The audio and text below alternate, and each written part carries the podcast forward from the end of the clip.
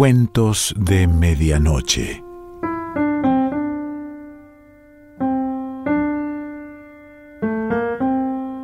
El cuento de hoy se titula El amor es un pájaro salvaje y pertenece a Héctor Tizón.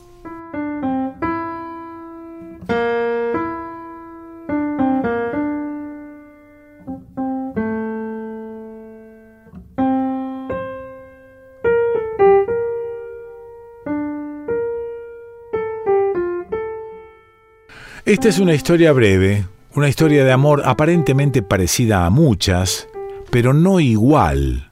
Nada es igual, nada se repite, y todo sucede únicamente una vez, que transcurre durante un día pálido en el aposento principal de una vieja casa de campo, hace mucho tiempo arruinada por la incuria y el escepticismo. Aunque podría ser de varias otras maneras, Empecemos así. El hombre, que parecía profunda y plácidamente dormido, inmóvil en su ancha cama de cujas de madera recia y oscura, que desde hacía mucho tiempo se había ido recluyendo hasta llegar a no salir de su cuarto, salvo una vez al año en octubre, se había vestido, como siempre, con su viejo traje oscuro y sobria prolijidad.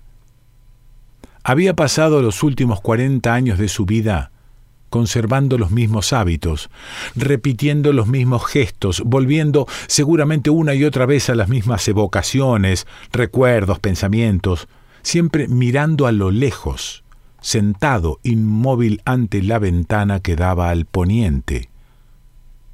Magda estaba desde el alba en la pequeña sala junto al dormitorio, y el dormitorio tenía la puerta entreabierta, pero con las persianas abatidas, en penumbras. Magda, que ya no podía ir libremente de un lugar a otro, y sin ayuda, apenas sí podía hacerlo de una habitación a otra, lo había sabido desde un principio. A media mañana llegó Ana, Nadie más se había enterado aún, pero nunca supo cómo, ella sí. Los perros no ladraron porque Ana no era forastera, pero los gansos, que no tienen ni memoria ni apego ninguno por nada ni por nadie, alborotaron. Un aire fresco movió apenas las hojas del matorral de hortensias y después se escucharon sus pasos en las gastadas baldosas y ya estuvo junto a Magda. En un comienzo solo hablaron por sus ojos. No lo sé, dijo Magda. La hora exacta no la sé. ¿Dónde? Sabes dónde. Hasta ahí siempre supiste llegar. Estas fueron quizá las únicas palabras de Magda de las cuales se pudiera haber inferido un reproche. Después se apartó la distancia de un par de pasos de la puerta del dormitorio para que la otra pudiera entrar. Y ya, con las persianas levantadas, la luz del sol, amedrentado del otoño, se tamizaba a través de los visillos de la ventana que daba a los rastrojos y lograba crear en la habitación un ambiente de irrealidad como en el teatro. Anoche vino hasta donde yo estaba, como lo hacía siempre antes de dormir, y dijo, Hoy moriré. Solo se equivocó en algunas pocas horas, pero no sé cómo lo supo. Al alba me recordé y vine hasta aquí. El rigor todavía no había inmovilizado sus párpados, y pude cerrárselos. ¿Llamaremos a alguien? Usted ya ha dado aviso de esto, de que él... No, no, no. No lo hagamos todavía, hay tiempo. Se morirá del todo irremediablemente cuando los demás se alleguen. Dejémoslo entre las dos así, solo un momento más, y sentémonos a su lado. Está mejor así, con esta luz del día. Ana, porque Magda se lo indicó, abrió de par en par la ventana. Así está mejor, dijo Magda. Ya llegará el momento antes de que vuelva a ser noche en que ya será a oscuras para siempre. Ana intentó llorar. No lo hagas, dijo la otra. Pero no puedo, dijo Ana. Está muerto. Siempre se puede no llorar, dijo Magda. Se puede llorar después. Enseguida el día se abrumó y se escuchó lejos un sordo trueno. Más allá de los rastrojos se veían las hojas amarillas, rojas, ocres, la espesura otoñal de las ramas que iban desnudándose día a día, y de pronto empezó a llover, a lloviznar oblicuamente. Los pájaros, algunos pájaros, se preparaban para huir del invierno que se aproximaba con pálidas, grises advertencias que suprimirían todo color. Pronto sería uniforme y pálido el paisaje, sin luz ostensible, blanco como la eternidad. ¿Recuerdas acaso cuando has escuchado por primera vez el ruido de la lluvia? Ana no lo recordaba, no podía recordarlo o simplemente no contestó. Pero en cambio sí recordaba, y ahora volvía a hacerlo con un estremecimiento, que la primera vez que él la tomó era una tarde lóbrega y llovía. Al parecer él nunca había amado la vida, es decir, nunca le había importado verdaderamente vivir. Los muchos días de su existencia fueron solitarios, evasivos, oscuros y en lo posible mudos. Intuía tal vez que hablar era riesgoso. Ella, Magda, en los primeros años se lo había reprochado diciéndole que el amor incomunicado puede resultar un infierno. Solo al cabo de repetirlo, él había dicho que sí, que lo sabía, pero que siempre había preferido callar. ¿Te lo dijo alguna vez? ¿Te dijo alguna vez que te amaba? preguntó Magda. Ana, que ya no parecía sentir ganas compulsivas de llorar, no respondió. ¿Cómo será la vida en el momento en que se va apagando? preguntó en cambio. Como la frontera de los ojos de los ciegos, dijo la otra al cabo de un momento. Después cesó de llover. Las nubes se asperjaron y se vio un jirón azul en el horizonte. El hombre recorría todos los años, un día de octubre, sin faltar ninguno, treinta leguas a caballo, solo, hasta una laguna de agua salada rodeada de bosques, entre los cerros, que era como un pequeño mar profundo y tranquilo, y allí, sentado en alguna piedra de la orilla, pasaba las horas del día mirando la superficie del agua, el suave temblor de sus pequeñas olas cuando las agitaba el viento y el bosque. En el bosque, un hombre siempre es un niño. El hombre pensaba entonces con frecuencia que la naturaleza nunca es vulgar. ¿O sería cierto que la naturaleza es una metáfora de la mente humana? Pensaba también que lo que se ve, la apariencia de las cosas, los gestos, nunca son algo malo. Lo malo, lo que nos hace desdichados, es lo que no se ve. Son nuestras pasiones y lo que deseamos. Y con estos pensamientos iba adormeciéndose hasta que la tarde se cohibía y comenzaba a oírse el misterioso llamado de las ranas. Su padre fue un suicida precoz, pero su abuelo y su bisabuelo habían sido guerreros, y él, que nunca deseó ni necesitó ser nada, llegó a pensar un día que tal vez no se sentiría tan solo si hubiese ahora una guerra. Pero tenía únicamente la aproximación de las mujeres. Le gustaban las mujeres, pero solo le gustaban como mujeres Quizá pensara que las mujeres estaban hechas para la seducción y la molicie, y ya que pertenecía a lo que nace y a lo que muere, se preguntaba también por qué no podía amar ni siquiera lo invisible, que ni nace ni muere nunca, sino que es siempre. Tal vez se sentía como Dios y por eso le gustaba descender a las hijas de los hombres. Por ejemplo, ambas sabían que lo sabían, también él, pero a él no le importaba. ¿Qué has hecho ayer y antes de ayer y anoche? preguntó Magda.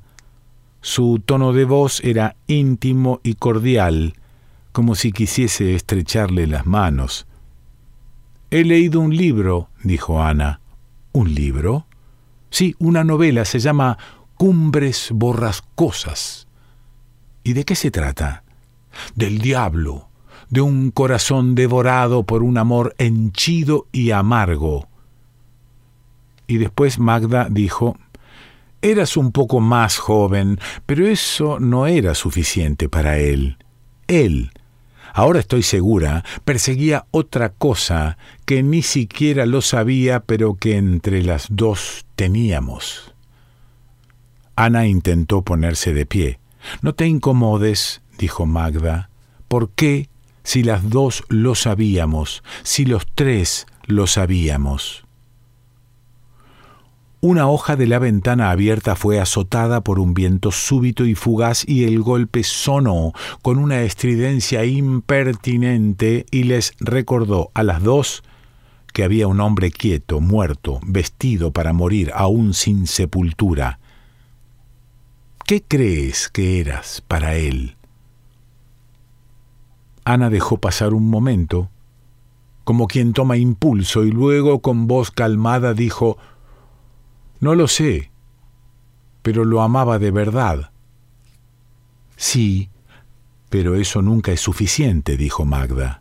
Sí lo es, dijo Ana. A un hombre joven le importa el éxito.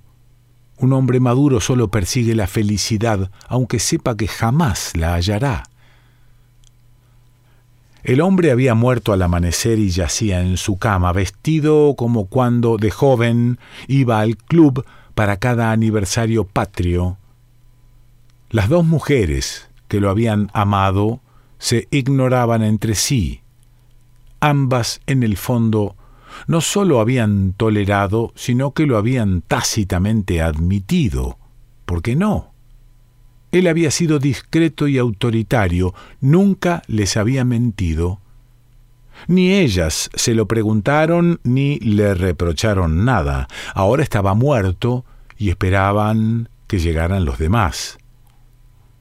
Por haber vivido más y más tiempo junto a él, Magda conocía hechos, aunque inútiles, del hombre que la otra ignoraba. Ella dijo, siempre estuvo huyendo de Dios. ¿Acaso todas las personas no hacemos lo mismo? dijo Ana. Yo desde esta inmovilidad mía no puedo saberlo. ¿Acaso hubo otras? Ana la miró desolada. No quería aceptar la reflexión razonable respecto de un hombre recién muerto. Pero ella misma respondió, no, él era solo un indiferente.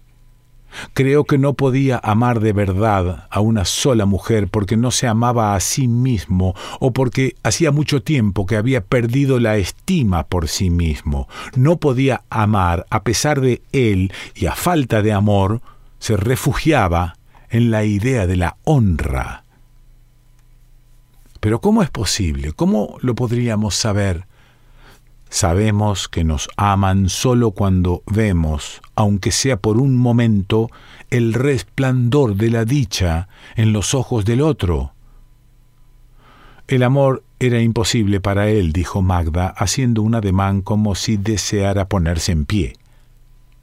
Ana intentó ayudarla, pero se quedó quieta al escuchar que la otra decía Pienso que solo se creía con derecho a la autoestima o a la sumisión.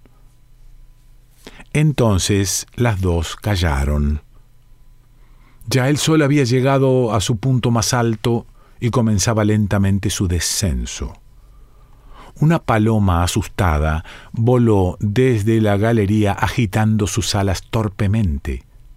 Se oyó ladrar un perro a lo lejos. Magda pensaba, Tal vez lo único que la otra le daba era una cierta estima que alimentaba su ya adormecida, moribunda vanidad.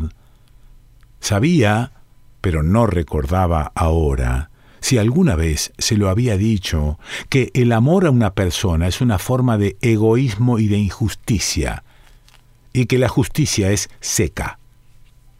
Pero no fue siempre así, dijo Magda con voz casi inaudible. ¿Cómo? No alcanzo a escucharla bien. Seguro que no, dijo Magda. Cuando el niño murió, estuvo muchos días encerrado. Ni siquiera quiso ver su pequeño cadáver, ni enterarse de qué modo había nacido para vivir tan solo unos minutos. Después de eso jamás dijo nada. Solamente el amor de las mujeres acepta la realidad, no así el del hombre. Ana le tocó suavemente el brazo. Fue el único gesto de ternura o compasión que se atrevió a expresar. ¿Cuándo ocurrió eso? ¿Cómo es posible? Otra vez parecía llorar en silencio. Magda dijo, no lo sé. No lo recuerdo. Ahora ni siquiera sé si ocurrió. Después echó a todos los servidores y criados de la casa, hasta los más viejos, quiero decir incluso a aquellos que vivían aquí antes de que él mismo naciera, y se fue a la laguna del monte y regresó una noche al cabo de un mes. ¿Y usted?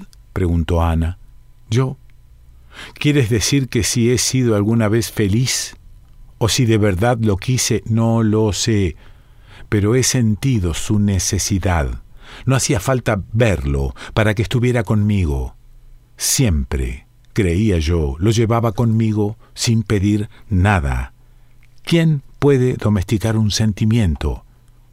El amor es un pájaro salvaje.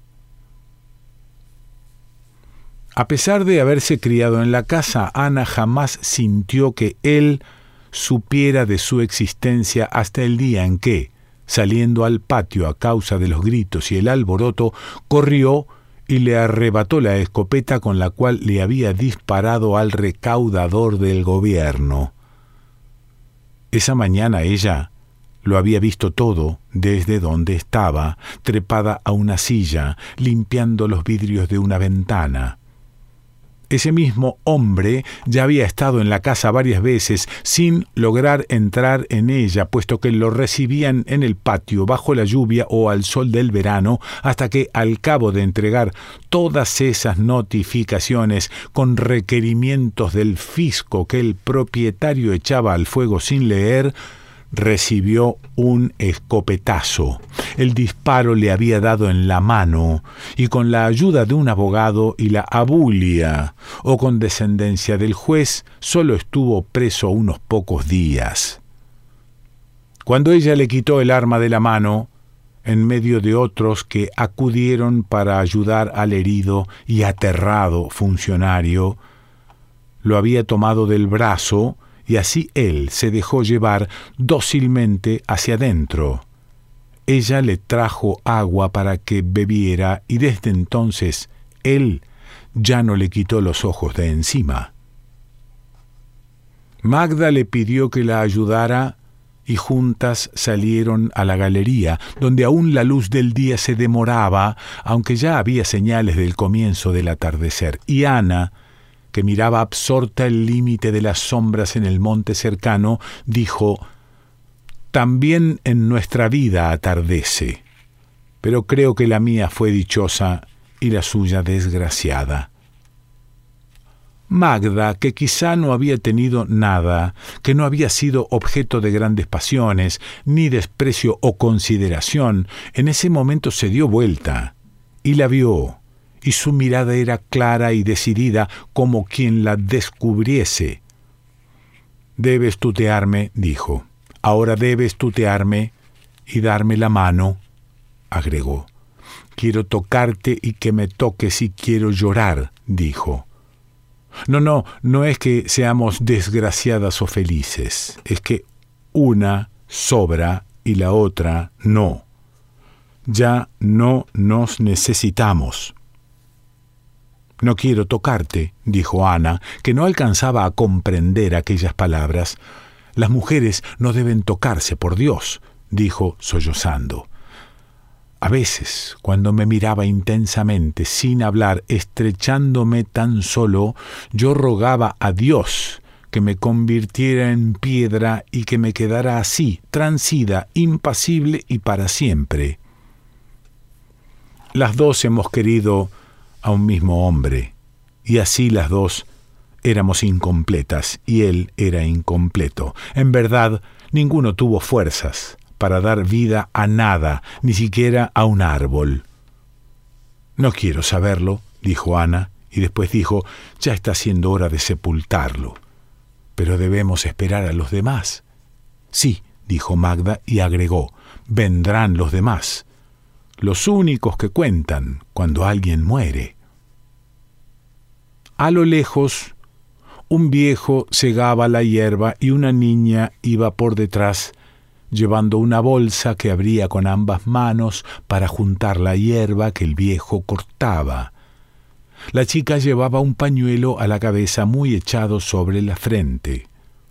Un perro oscuro y lanudo se revolcaba en la hierba recién cortada y de vez en cuando ladraba a la tarde inminente. La vida, comenzó a decir Magda. ¿Qué? dijo Ana. Me pidió que te dijera eso. Jamás lo iba a hacer, pero lo hago. Que la vida, quizá, no es más que haber perdido lo que más entrañablemente se ha amado que eso es tal vez la verdadera vida. Ana la miró como si antes no la hubiera visto.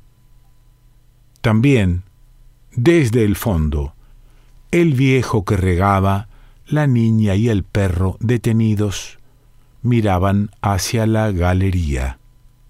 Fue, le pareció, un largo instante. Luego el perro volvió a ladrar. Héctor Tizón.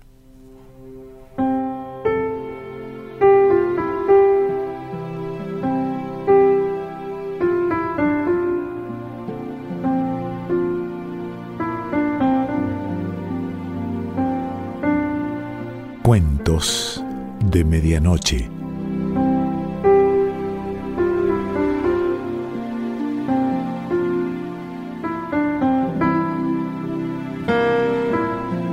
Selección Pancho Mondino.